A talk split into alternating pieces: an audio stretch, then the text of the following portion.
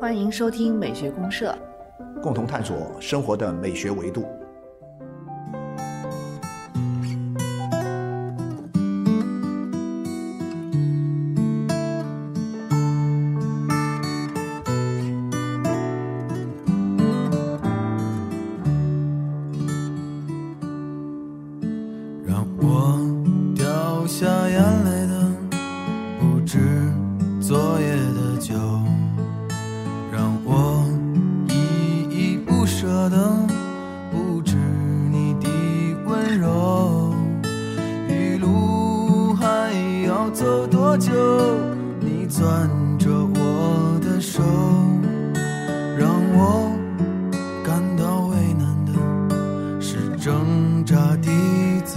的听众朋友，大家好，我是小明老师。我是可可老师，欢迎大家。啊，欢迎大家。嗯柯老师，我们这刚刚一开始听的是《成都》哈，啊！成都，成都，对对，因为这个歌我记得前些年嘛，有一阵特别火，特别火大街小巷都都在放。都在唱这个赵雷的哈，这个嗯这个是城市民谣嘛，啊，城市民谣，正好最近成都也在大运会刚刚结束，对对对对所以我们是聊一聊成都吧。啊，聊成都，聊成都，对对对，聊成都。那呃，这个 咱俩都是对成都还是非常偏爱的哈。有有偏爱，有偏爱，呃，各种各样的原因吧。除了这个以前工作上的原因，还有一些私人上的这个原因，就是哎呀，对这个城市还是很喜欢。嗯，啊，就是觉得说在呃自己的生活当中呢，如果说能够经常性的去这个地方，嗯啊。呃，然后呢，你就会觉得说，哎，生活这这这这是个正常的生活。如果说你好长时间没去了，你会觉得浑身不自在。然后一想，哦，没去成都啊，那咱们赶紧去一趟啊，就是这种这种感觉。它挺宜居的，所以你过去很舒服，很放松。其实我也觉得说，它很舒适不完又不完全是一个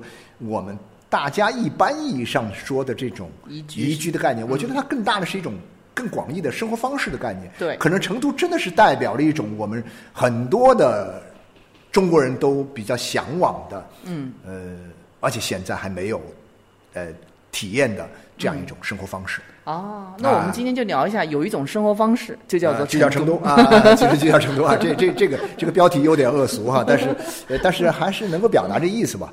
就是说，因为你成都再再怎么说的时候，呃，它真的是我觉得只有把它。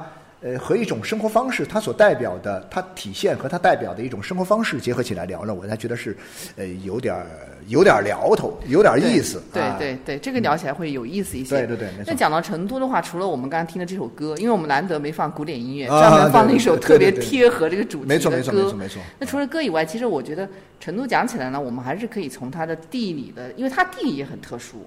啊，对，你包括它的历史你要讲一个城城市嘛，肯定要先首先从地理环境开始入，手。我觉得地理环境啊我们可以先来啊大概介绍一下大概介绍哈一下哈因为成都呢，我发现它最近啊，就是整个城市它也是扩容吧，哦现在好像特别的大。哦哦，我我这个我还特意查了一下啊成都的这个面积，它现在所辖的这个区域啊，其实整总总面积已经达到了一万六千多平方哇，公里，那真是比广州都大，比广州大一倍多。大一倍多。广州你说大，以前我们老说大广州，大广州对对然后你要呃，你要在成都人面前说你是大广州，现在你都不好意意思了，你都不好意思了。它的人口应呃该人口也比广州多，两千人口万两千两百多万，两千两哦，广州是一千多万，不到两千万。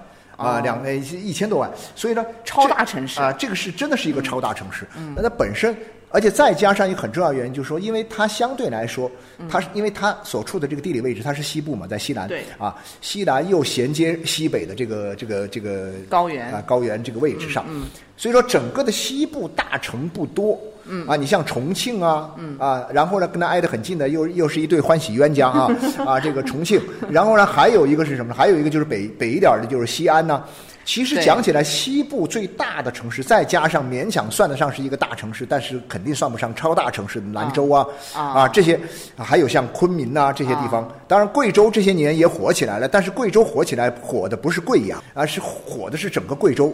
当然，你要或者说你甚至火的是就火的是茅台 啊，对吧？那整个西边呢，大城超大城市呢。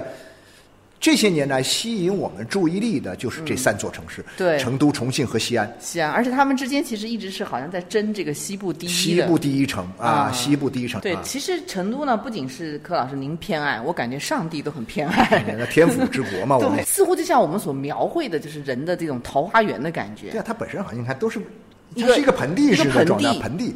对然后呢，自己把自己给围四起来，周全是然后给你高山，屏蔽开，跟外部的世界屏蔽开来，甚至于极高山。就感觉就是一个这样一个什么呢？世外桃源。对，然后然后这个盆地你知道吗？又特别的这个丰泽，就是它的那个自然条件特别好因为。它的有山又有水嘛，嗯关键是一个地方要丰饶要丰泽，主要是得靠水啊。对对对对，所以它这个啊天府之国呢，你看从这个秦开始，就是都江堰水利工程嗯建造以后，李冰父子就是从公元前大概三世纪，秦那个时候嘛，对，公元前三世纪就给它建造好了，就已经奠定了这个天府之国的这个地理优势。这个地方呢，就是几千年发展下来。你，看看，所以说这个，所以以前我那时候在那说，就是说，哎呀，咱们得感谢李冰父子啊，嗯。修这个都江堰，然后呢，永保这个地方的安康啊，呃，对对这个这个丰饶啊，嗯，呃。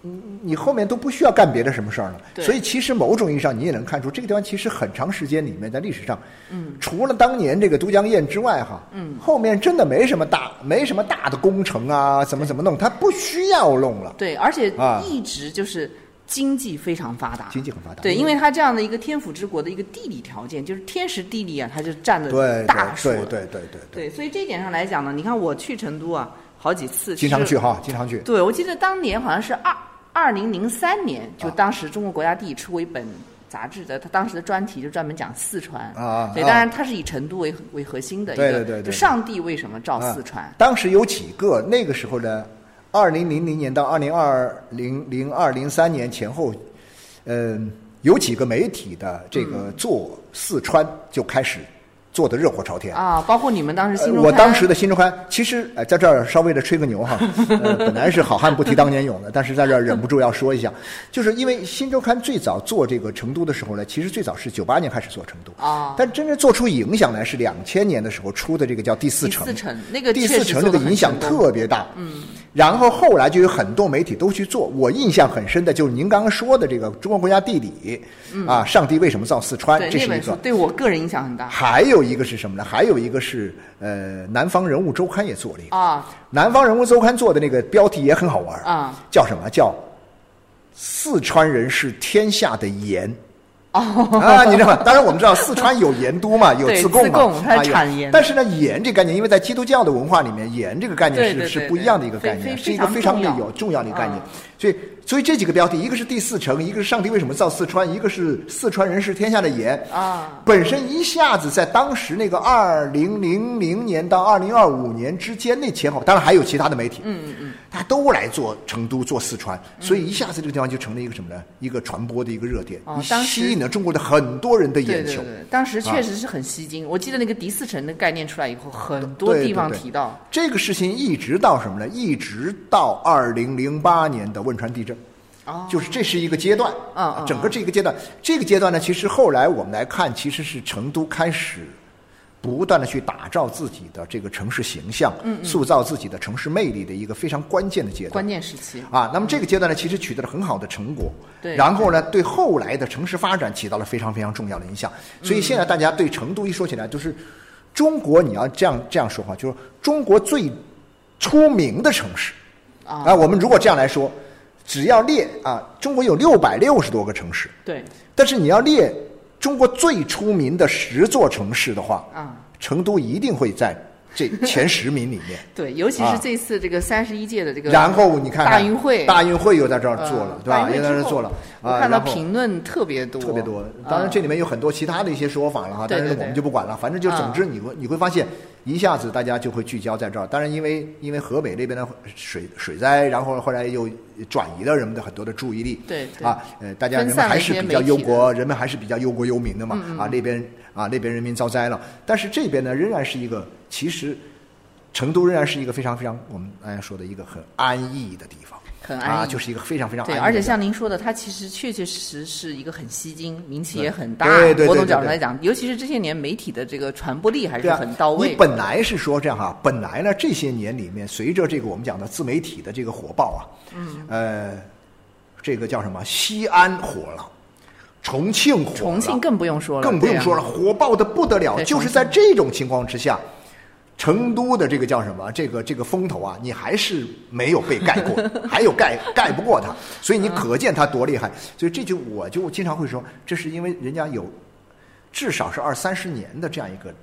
就是这个公共传播的对这样一个积累和传统所形成的一种声浪，对，其实讲起这个呢，你要说，呃，从历史角度上来讲，成都也是非常可圈可点的。对对对对对，我原来曾经就是好奇哈，就看过，比如说中国古代的这些，特别是唐诗宋词嘛。啊，那我们总会说武侯祠啊、杜甫草堂啊，这些东西您您知道吗？柯老师就啊是写中国这些古，就是写城市的啊，啊，写城市的这些诗词曲赋来讲的话，写成都的居然非常的多，绝对是可以排到前几的，哦，相当的多，非常多的人写成都，因为当时蜀都嘛。有时候想要找点写广州的还不多，对，找广州的可能稍微呃少一些。也有也有要少不少要少。一些。你像杜甫啊，杜甫在成都那不用说了。对，一共就待了可能三三四年吧啊，因为当时安史之乱就是到光就写了好多成都那地方，大概有两三百首，专门写成都的。就他一个人就写这么多，对，嗯所以你你你随便就是把那些，包括当时像很多大家，唐宋的大家都来过，所以说会有一种说法嘛，就说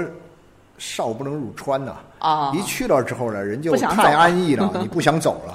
不想走了之后呢，你人生就失去了这个动力了啊！哎，就想享乐了，就贪图享乐了，确实有这么一个对，因为从古代来讲这是，一直以来关于这个城市形象的一个呃传统的定位，就是这样一个安乐之乡、安逸之乡。对，是有这个说法，是这样。。而且古代呢，它又相对来讲确实要封闭一些，对因为有这个地理的条件嘛。然后呢，现在又是什么呢？就是说这么多年来，成都它本身也在不断的发展。嗯然后关键是刚不是你一开始说到，它有现在已经有了一万六千多平方公里的这个对呀这个这个这个辖辖区了。啊在这个辖区里面，它成都市本身很棒，然后在这辖区里面，这个外面呢，嗯一这一圈围着下来啊，嗯，你都江堰就不用说了。啊，都江堰也是一个，你光光从旅游的角度来说，人们去四川玩肯定都得去都江堰。我都去了好几次。然后还有它北边那个叫什么？那个那个那个叫什么？那个呃三星堆那个博物馆哦啊，它也不在成都市区里面嘛。呃，然后这个叫什么？还有什么呢？金沙啊啊，金沙对，没错。然后还有什么呢？还有它那个关键是它那个大邑啊，大邑邑也是他的了嘛。呃然后大邑那里有西岭雪山呢。对啊，然后呢？川寒西岭千对秋雪，呃，门泊东吴万里船嘛，是吧？对，对对咱俩对上啊，对上对上。大运会的那个龙泉驿啊，对对对对对它然后你青城山这那就不用说，这是传统的项目。在龙泉驿关键是未来发展什么呢？它这个有一个新的机场，啊，修到简阳那边去了。就除了栓流之外对对对对对，另外一个基本上那机场呢，就感觉到你都说不清到底是成都的机场还是这个叫什么这个重庆的机场了。啊，就基本上是在成渝之间呢。嗯嗯。哇，你可见它这个之大。那我这我说它的大，不是说要夸它很很大，而是说什么呢？而是说，因为它这么大之后呢，各个地方都有自己的好东西，全部都变成了。都打上了成都的标签了，对它啊，都是成都的这个名片了，嗯你知道吧？那这样的话呢，你到成都以前，比如说我们去成都，你在城里面你待个个把礼拜就觉得很舒服，你现在各个各一个礼拜你到成都玩不过来的，对它周边的东西越来越至少得十天。我经常跟朋友说，我说你去成都，有别人跟我说，哎呀，赵老师您这个成都比较熟，给我们那个呃推荐一下成都有什么好玩的。那我跟他说，我说那你先告诉我你去几天吧。他说去三天。哎，我说我说你三天怎么够啊？天哪！我说你去十天吧，最低限度十天，你才能把成都方方面面玩一下。啊，都基本这还是只是打卡式的啊，所以我觉得说他它的这个感觉啊，这个特色啊，其实我觉得我自己去成都的一个体会，就特别容易差异化。对，比如说你在成都待两三天，你这完全是一个城市的感觉，一个都市的感觉，太古里啊、方所啊是是逛一逛哈，你这感觉像像我们在广州、在上海是差不多。对但是呢，你往外走一点。那马上这个景观就会变化很大，哎比如说可以去西岭雪山滑个雪啊、我跟你说，去西岭雪山的话，我当时 去青城我那山去年我那逛个年道道教的是吧？对对，我那年做这个我。我帮这个大义这边做这个节目啊，做这个小视频节目的时候啊啊，那个节目里面就做的是西岭雪山的啊，我还出镜这个呃采访了一下，啊，然后那个西岭雪山，当时我的一个说法是什么呢？我说这个地方啊，嗯其实是全世界都没有的一个景观。嗯是什么意思呢？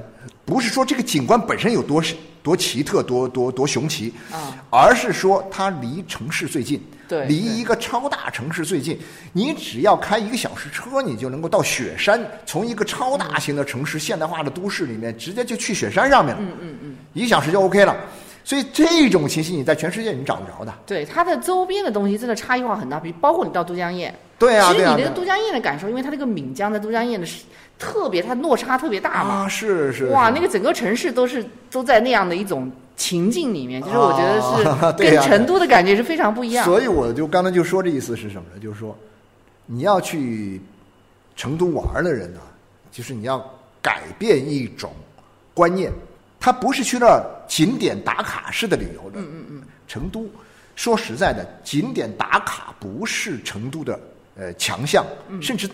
你用景点打卡式的这样一种思维去给自己规划成都游的这种线路的时候啊，你就 low 了。嗯嗯成都它实际上是一种你要去体会一种生活，就像我们刚刚说嗯，的，生活方式，啊，就它是一种生活方式。对，然后呢，在您刚刚说到的这些东西，它有很多的反差和多样。嗯，然后这种反差和多样呢，你就能够感受到它这种虽然是去的这样一个大城市，但是你能够体会到多样非常丰富的多样的生活方式给你带来的一种啊一种安逸感。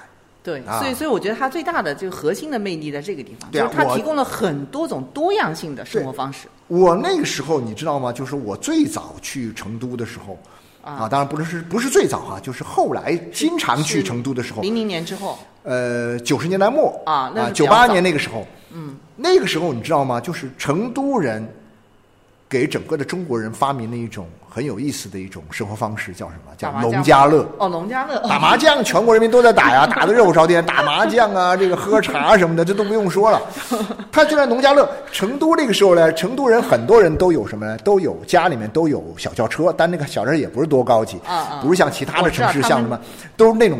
我现在还记得奥拓，小对小小奥拓，嗯，小小的一家人到了周末就开着小奥拓车就到一脚油门就到旁边的那些各县青城山，我记得当时特别多，。去那些地方呢，农家乐。但你知道农家乐是干什么吗？啊还是打麻将。对，对但是换个地儿打麻将就不一样了，你知道吧？你在城里打麻将，跟麻将馆里打麻将，跟到那个什么村里打麻将，那不一样啊。是我你这个是吧？我当时最震惊是在海螺沟看到他们在那儿玩，海螺沟的打麻将也是在打麻将。后来不是还有一年是什么发大水还是什么的，结果呢说人在水里面就打麻将海。螺沟那里也是一边泡着温泉一边泡着温泉打麻将，那打麻将那是享受。人家说这个成都人安逸到什么程度？就说哎呀，这个城里面很多地方因为下大雨啊，有地方淹水了。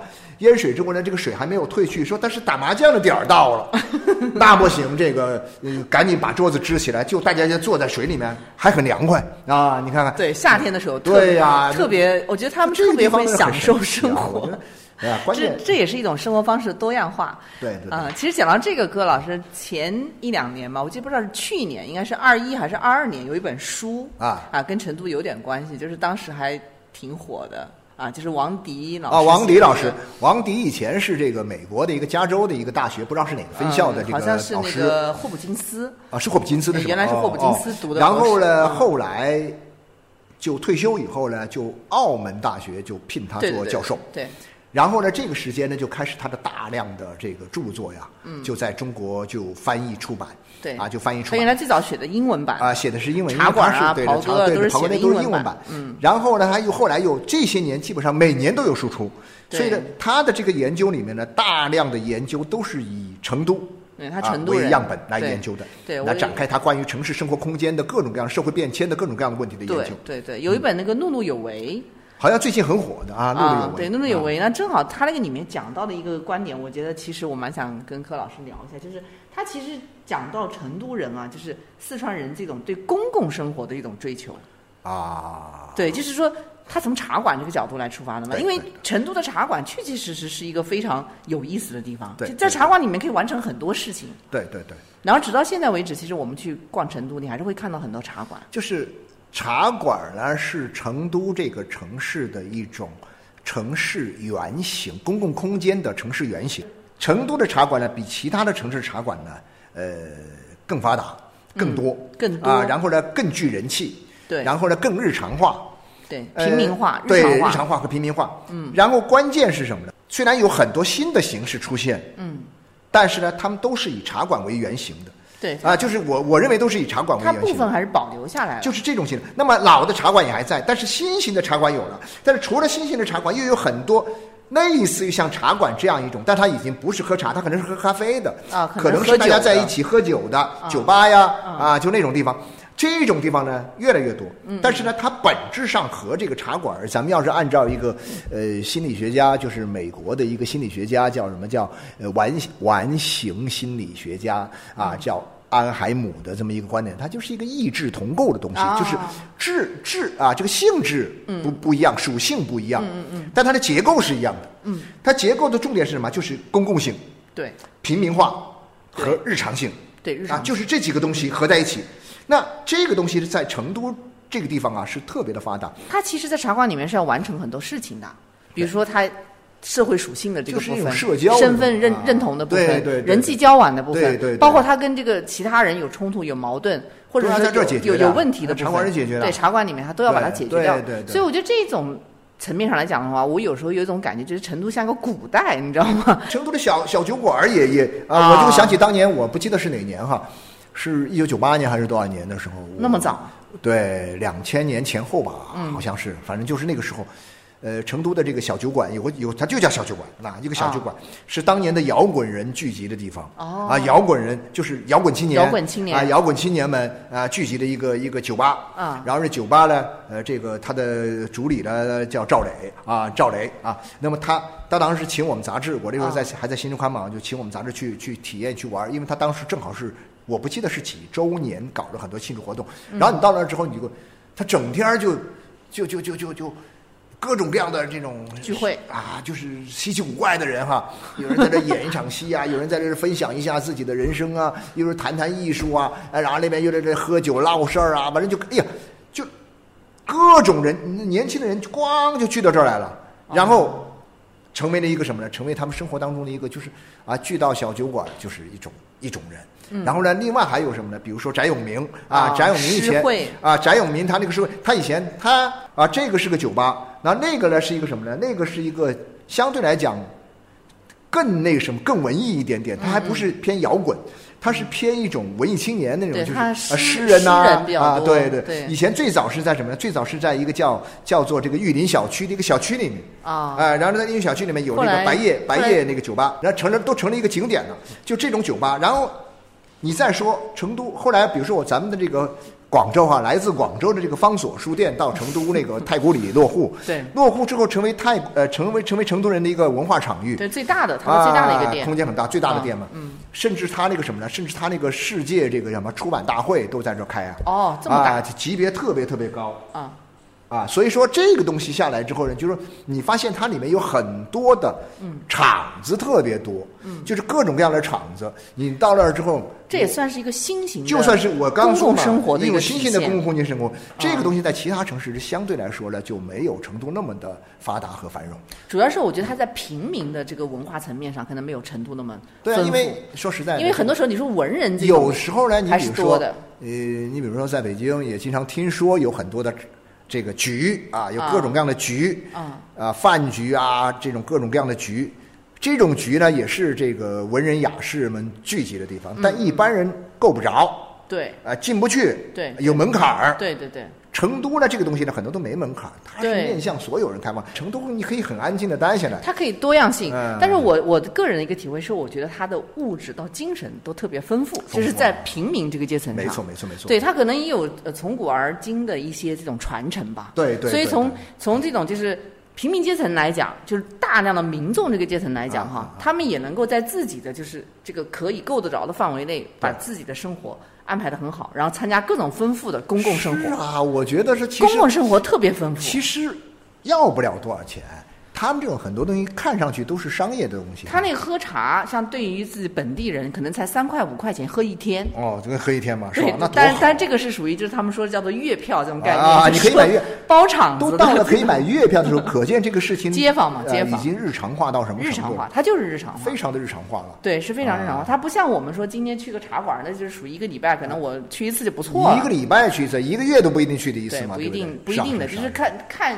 看情况。但他这种就是已经是生活日常的一个部分。对对对。啊，包括像我们说像刚才说打麻将这种事情，那就是生活日常的一个部分。这其实也是一种公共活动，挺好的，挺好的。对吧？公共活动我那。个川大有一哥们儿，我我都不好意思说他名字了哈。前一阵儿哈，我有时候没事跟他打个电话什么的，一电话一响，这电话一接通，喂喂，啊，呱就听到哗啦哗啦的声。我说你小子又在打麻将啊？他说那不是，不然呢？他说我就是打麻将喽。他就觉得打麻将很开心呐、很安逸啊。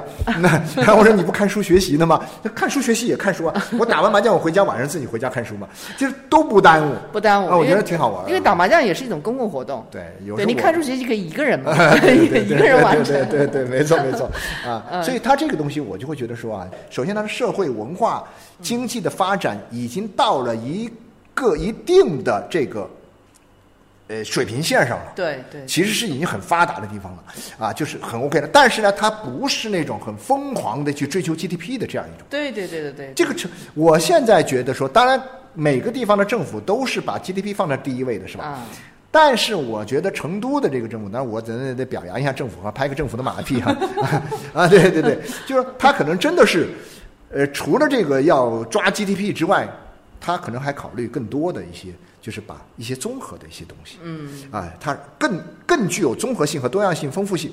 啊这样的话呢，政府这边会比较着力去创造一些条件呐、是然后让民间就更好的去把这个东西发展起来，嗯。呃，然后在这个基础之上呢，大家就很安逸的去去去去享受这种生活。成都人呢，他野心不大，我个人的感觉对，有点这这个地方，我觉得它其实跟有历史原因的。成都人是安逸惯了。对对对对啊，像我们说，你你看这么样的一个天府之国，你从公元前三世纪开始，它的水利这个工程做好之后，这个地方就已经是鱼米之乡了。对对对，那那老百姓在这里呃丰衣足食，那他也没有说想要怎么拼。也没必要对那然后到了 唐宋时期，你知道吗？它啊它基本上是很发达的织锦业和手工业。哦，我们现在知道的，就最早的这个纸币，就所谓交子，啊就是从就从这儿来的，从成都出啊现的。成都出来的对，它是出现的是全中国最早的纸币，就是它因为当时贸易很发达嘛。嗯。为什么叫锦城嘛？锦官城外对森森，就锦城。啊锦是就是因为锦绣啊，织锦业特别发达，它是有很多锦官，所以就叫啊锦官官城啊啊锦城，后来简称嘛。啊啊对就它这里其实一直以来都是属于那种附属之地，然后人民呢都在这里，就是本身你不需要太多的这种。呃，拼辛搏呀，劳或者怎么样你就能够过得就是至少还算丰衣足食。可能是那真是样这种这就是我觉得惯性啊种惯性，一种传统的对一种文化惯性就自然就这样下来。它比较但是呢容易闲适然后呢，上帝真的是像那谁啊？上帝为什么呢？上帝真的是偏爱。我也觉得偏爱。呃，然后呢，让这个地方的人呢，不会受到太多我们这帮沿海这些疯狂的这个，呃，就受这个太大影响。你然后你总是看到，然后这个地方呢，它也确确实实产生了很多好东西，你比如说它的艺术啊、文学啊，啊，这这这些东西啊，也很发达。那对所以它形成自己的一个什么呢？形成自己的一个呃独特的一种小气候。啊这种小气候的话，会让人有一种非常，我刚才讲到，你这种安逸的这个安呐、它有一种安心的感觉，嗯，就是会有一种安心感觉，你不会觉得说自己什么都没有。你要真说起来，人那什么都有，对，所以他这个安呢，还来自于他有一个底气，就是他确确实实也有很厚重的有有这个历史的底蕴啊。就你不管讲起他的这个建都的几个蜀都的这个对对作为建都的这个朝代来讲，还是到后来，就他整个这个历史的脉络来看的话，也是一个，不得了的地方。是是是，当年你看，你就包括像当年那个谁，姜文那个叫什么，那个让子弹飞啊，那哦那个地儿出来那那个，结果是改编自一个小说，是李杰仁的。李杰仁就是四川那个地方的一个作家，就是四川本土的作家。你说哦哇，就四川，然后这像你想起以前的什么爱吾啊、沙丁啊，这一波川籍作家。嗯嗯嗯，其实从新闻学，当然你更不用说像巴金这种人，都是从四川出去的。嗯啊，当然像像沙丁爱吾这种人，他们并没有出去嘛，他后来一直在这个地方啊，呃，就是呃为这个地方的后来的文学啊啊这个这些事业。呃，打下了一个很好的基础，培育了一个很好的这个发展的前景。对，那我觉得，我觉得它最最重要的一个样本是提供了一个就是平民日常生活化的一种多样性样本，对，就让你感受到就是说一种呃平民生活的烟火气里面，他能够得到幸福感。就是你你在这儿你没什么太大的压力嘛。边边边角角总有地方，哎呀，我跟你讲特别好玩，我认识了好几个成都人呢，他们现在都不住在城里了。都住在很他们住在乡下地方去了。对呀这个乡下呢，他有车就行，对有车我那个高速滋溜一下，就一个小时之内我就能进城。对他交通那平时呢是我我可进可闹。对对对啊，我你想闹腾你就你就进城。他们对农家乐有偏爱。对，就是这种 城乡我始终觉得他们的成都这种生活方式啊，是最完美的，在我们目前情况之下哈、最完美的解决了一个城乡关系。啊城乡关系，所以当年曾经那个时候零几年的时候，成都那时候在做什么建设啊？就是城乡一体化建设。啊啊啊！其实我觉得这个城乡一体化建设，你从政策层面，从这个政府这个层面，当然它取得了很大的成就，但是我觉得落实到每一个普通人的生活方式这个层层面上啊，它也确实是取得了很大的成就，就是很多人真的是。我跨我的生活，一个人的生活，我跨越了城乡，对这个在很多地方是做不到的啊，是做不到的。他他们就有可能说，我这一周整个就在某个这个乡下的一个地方村里待着呢对，住着，然后过一周再回来。关键是那个村儿不都很好啊，我去过这些村儿啊，原来我跟你讲还特别便宜，但现在这些年可能又贵呃，因为人多起来以后，市场价稍微性价比啊。原来成都真的是真的是太好的地方，又便宜又好。对，但现在相对来说，在这种超大中国的这个一线的，或者说是所谓的新一线的这个超大型城市里面，成都仍然是至少它就算它的价钱贵一点点，但是它的性价比仍然是最好的。呃，性价比应该还是比较高，啊，比较高的，对对对那性价比是特别高的。我们这是猛夸呀啊，猛夸 啊！成都使劲吹啊！呃，我希望成都人民能听见，给我们一个好评哈 啊！然后呢，呃，请我们呃帮我买个机票，让我们去成都玩儿。对，对我们还没来得及讲成都的美食。啊，对，成都美食就不用说了啊，对那那成都的这这些东西，我觉得都都是很自然的，题中应有之义，大家其实都知道的、嗯啊。衣食住行、吃喝玩乐这些东西，大家都知道的。嗯对啊，对，它平民文化里面包含的很大的烟火气的一块儿就是吃，就是吃啊。对，衣食住行嘛。所以说你这个叫什么？你你你你现在去成都玩儿，当然我们很多人是去要吃什么东西，要看什么景点，要买什么样的手信啊，这些东西都是清楚的。但是我们做这期节目的目的是要告诉你什么呢？不是要让你哦再去成都又去买东西东西又是吃这些东西，不是，嗯。让你去体会一下成都这种生活方式的独特魅力啊，就是这样一种，就换一种眼光所以说你得要把时间留的略微长一点点，也不要给自己定太具体的那么一些目标，就在那儿待着。对。然后呢，有事儿没事儿就这么出去溜达，啊，感受一下什么叫做啊随时成都的生活方式。没错没错，感受。你像那个太古里旁边就是大慈寺，啊，大慈寺啊。对吧？你在太古里逛完那太方所。古里火的要死了，你看前不久还是那个那个叫什么那个呃街拍拍火的要死，对，但但大大慈寺里面就有三块钱、五块钱一个人的茶馆啊。对呀。它都是紧挨着的。对呀、那个那个这边是多高档的地方，那马上就是那么便宜的地方，对所以他这个平民文化里面的这种我觉得从江湖到庙堂的切换他是做的是比较好做的很好做的很好做的很好。对怡然自得。是是是是是再最后再来听一下这个赵雷的这个 民民谣的民谣把城市民谣把这个城市里面的这样一种气质的东西还是能够表达出来的对对尤其是现代成都的气质对对对它是比较符合。好嘞好谢谢大家。谢谢大家了哈拜拜。拜拜。总是在九月